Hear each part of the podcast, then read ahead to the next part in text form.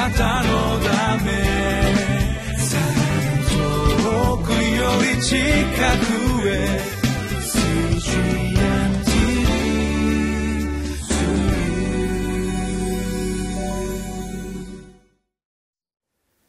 10月4日木曜日リビングライフの時間です。私は日本キリスト教団ベテル清水教会の井上と申します。今日もご一緒に聖書の御言葉を黙想いたしましょう。タイトルは世界を治める力をまとっておられる王。聖書箇所は詩編93編1節から5節であります。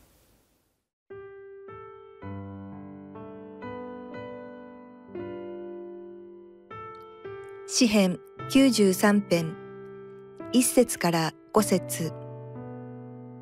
主は王であられ、ミーツをまとっておられます。主はまとっておられます。力を身に帯びておられます。誠に世界は固く立てられ、揺らぐことはありません。あなたの御座は、古から固く立ち、あなたはとこしえからおられます。主よ、川は声を上げました。川は叫び声を上げました。川は轟く声を上げています。大水の轟きに勝り、海の力強い波にも勝って、糸高きところにいます主は力強くあられます。あなたの証は誠に確かです。聖なることがあなたの家にはふさわしいのです。主よ、いつまでも。詩編93編から99編までは王の詩編とも呼ばれます。詩人は王である神様への告白、賛美、祈りを捧げていきます。一節、主は王であられ、身つをまとっておられます。主はまとっておられます。力を身に帯びておられます。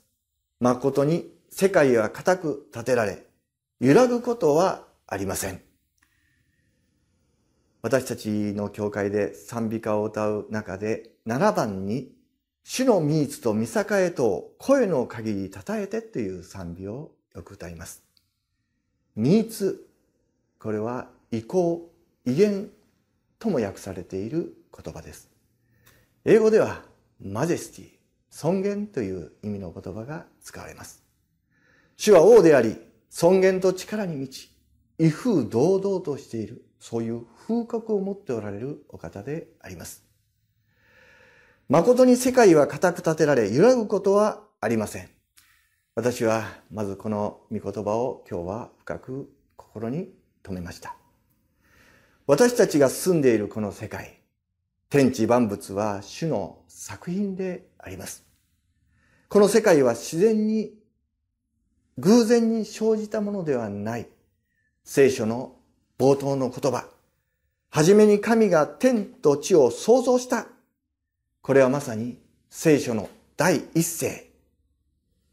キリスト教の一丁目一番地。キリスト教信仰の第一ボタンとも言えるこのボタンを掛け違えると信仰は的外れになっていきます。世界は固く立てられ揺らぐことはありません。地球は猛スピードで自転し太陽の周りを回っています。もしこの地球が揺らぎ自転が止まり軌道が外れたらもう私たちは一瞬にして滅んでしまうことでしょう。未だかつて一度もストップしたことはない。軌道が外れたことはない。これがもし偶然であるならば、私たちはなんと心を持たない中を生きていることでしょう。世界は固く立てられ、揺らぐことはありません。主が固く立てられた。ここに私たちは安心があり、平安を持つことができます。主の力によって私たちは生かされ、守られているということを感じることができます。そして二節に、あなたの御座は古から固く立ち、あなたは常しえからおられます。主は、御座におられます。主は天にも地にも満ち、今も生きて働いておられるお方であります。これは私たちの信仰であります。主は御座におられ、私たちは御座に近づいて祈ることができる。もし、主がおられないならば、祈りはなんと虚しいことでしょうか。主がおられるから私たちは、主の御座に近づき、主に向かって祈ることができる。まあ、詩人がこの詩をいつ作ったのかは定かでありません。一説では、ヒゼキヤ王の時代に作られたとも言われています。ヒゼキヤ王の時代には、アスリア軍がエルサレムを襲った出来事があります。彼らは町を包囲し、ヒゼキヤ王は窮地に立たされました。まさに、アッシリアが大水を轟かせ、エルサレムの町を襲った、まあ、そういう光景が起こりました。まあ、今日の詩篇で3節4節に、主よ川は声を上げました。川は叫び声を上げました。川は轟く声を上げています。大水の轟きに勝り、海の力強い波にも勝って、糸高きところにいます。主は力強くあられます。まあ、この今日の詩篇は、ヒゼキヤが体験した世界であろうと思います。ヒゼキヤは、アッシリアが海の力強い波のごとくに襲ってきて、その時にどうしたか。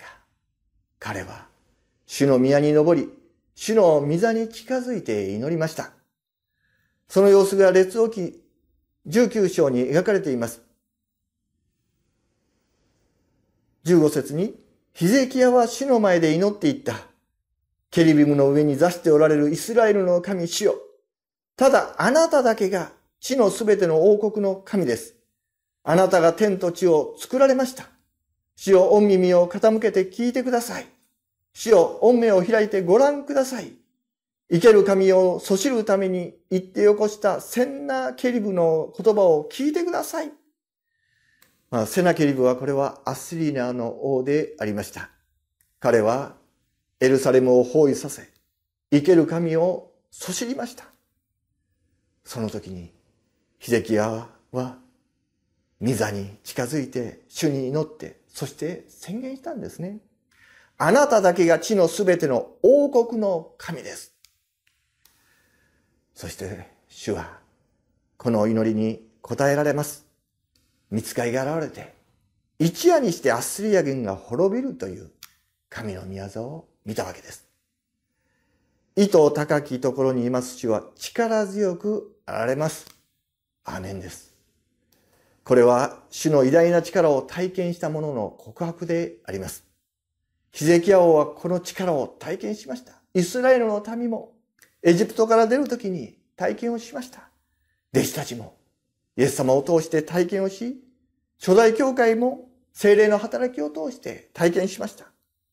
私も体験しました。皆さんも体験されたことがあるのではないでしょうか。最後に少し証をさせていただきますが、私は二十歳の時に緑内障になって、医者からこのままでは失明すると言われました。頭が真っ白になりました。幼い頃から教会に行き、神様を信じていましたが、青年期になると心は離れていました。手術前に不安で心が揺れ動きました。その当時、高知教会におられた吉田光人先生が病室に来て、私のためにお祈りをしてくれました。今でも、その時の光景が頭に浮かびます。祈ってもらった時に、不安が除かれて、動揺が収まり、大丈夫だ。主が守ってくれるという確信が与えられました。主により頼む者は揺り動かされることはない。主の力は祈りの中に働くということを私は経験することができました。人生には大水が轟き、流されそうになるようなことがあります。心が動揺し、パニックに陥ります。たとえ天地が滅びようとも、主の御座は不動であり、主の言葉は滅びない。聖書の約束です。主は御座におられます。主は今も生きておられます。その主に近づき、祈る者に神の道からが表されます。世界を治めたも主の力により頼む者は幸いです。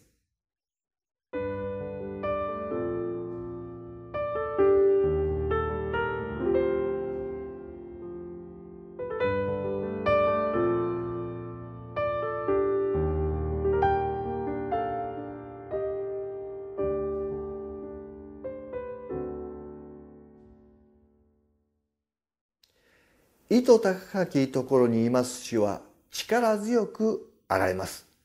主は意図高きところ、御座におられます。主の力は私たちの弱さの中で力を発揮されます。主の御座に近づき、祈るものになりましょう。詩人の告白が、詩人の祈りが、皆さんの告白、皆さんの祈りとなりますように、詩人の賛美が、皆さんの賛美となりますように、皆によって祝福します。お祈りをいたします。